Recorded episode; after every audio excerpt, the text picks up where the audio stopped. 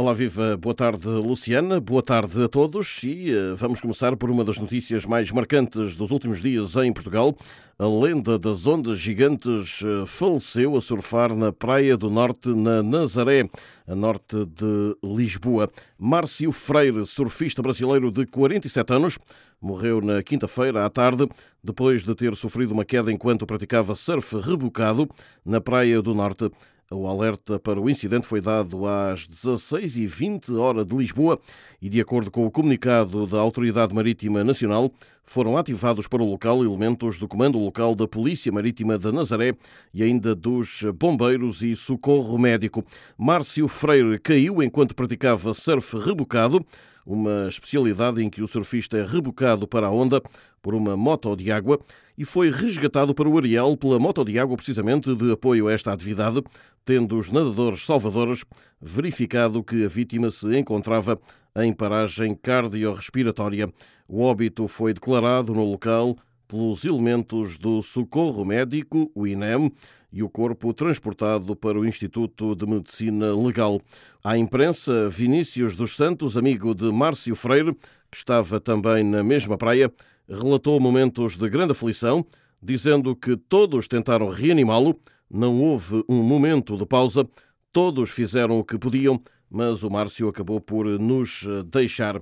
Márcio Freire era um surfista experiente, considerado mesmo uma lenda no que toca a surfar ondas gigantes, atrás das quais percorreu o mundo. Era um dos Mad Dogs, juntamente com Danilo Couto e Yuri Soledade, conhecidos por encarar com coragem ondas gigantes.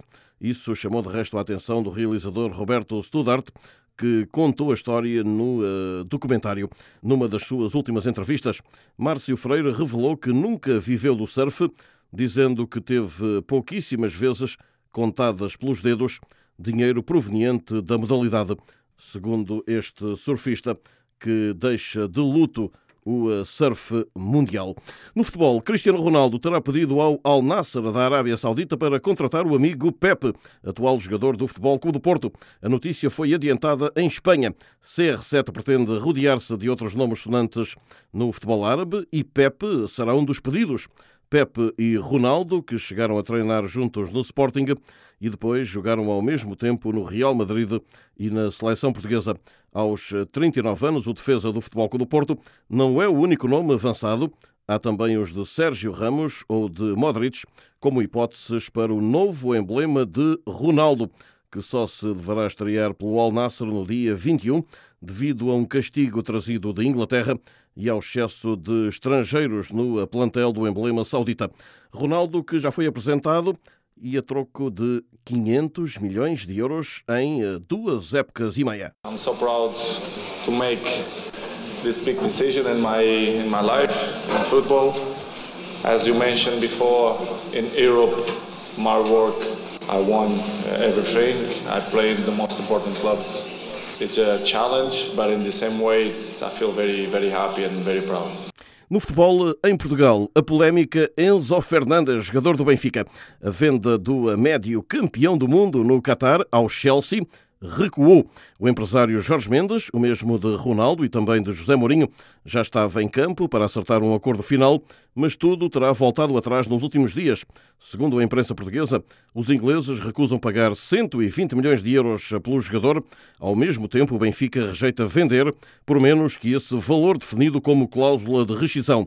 A saída nesta janela de transferências de janeiro até ao fim do mês continua na agenda, no entanto, mas as condições de pagamento propostas pelo Chelsea estão longe daquilo que o Benfica considera ideal. O jogador que, entretanto, viajou sem autorização do Benfica no ano novo para o seu país, para passar eh, a quadra e, eh, com isso, foi castigado pelo eh, Benfica. No ciclismo, o passaporte biológico passa a abranger todos os ciclistas das equipas que correm em Portugal. Os custos desta operação inédita, 70 mil euros, serão divididos entre a Autoridade Antidopagem e a Federação Portuguesa de Ciclismo. O presidente da Federação, o antigo ciclista Delmino Pereira, fala de um momento histórico. É um momento especial, um momento também histórico, porque hum, criamos um mecanismo de reforço de controle antidoping junto de todos os ciclistas implantando em Portugal eh, o passaporte biológico a todos os corredores inseridos nas equipas continentais UCI. Somos o primeiro país da Europa a fazer isto, no mundo, digamos assim, e para nós é um mecanismo que tem, que tem sucesso a nível do, do, do, ciclismo da primeira e segunda divisão. Em 2022, recorde-se, o ciclismo português viu-se abalado pelo escândalo de doping a envolver a equipa da W52 Futebol Clube do Porto. Jorge Fernandes recusa ir ao tapete destituído da presidência da Federação Portuguesa de Judo pela tutela, devido a incompatibilidades e após um diferendo com vários atletas, Jorge Fernandes vai a votos em fevereiro. A decisão tem a ver com o facto de nós termos sido eleitos há dois anos e acharmos que devemos concluir o mandato. Por outro, é também o respeito, quer pelos delegados, quer por todas as pessoas do judo que têm pedido e que nos apoiam e querem que a gente continue. Uh, e em terceiro, tem a ver de facto com o ano uh, que temos, 2023, com dois grandes prémios, já este mês, uh, com o Campeonato da Europa de Cadetes e o Campeonato do Mundo Júniores, para além de três taças da Europa e um seminário de arbitragem. Portanto, são motivos que nos levam a não a tirar a toalha ao chão e continuar. E continua também a turbulência no judo nacional, onde a figura de cartaz é a atleta Telma Monteiro. E assim saímos por esta semana, não sei antes deixar um forte abraço para todos, também votos de um excelente 2023 de Lisboa, Rui Viegas para a Rádio SBS da Austrália.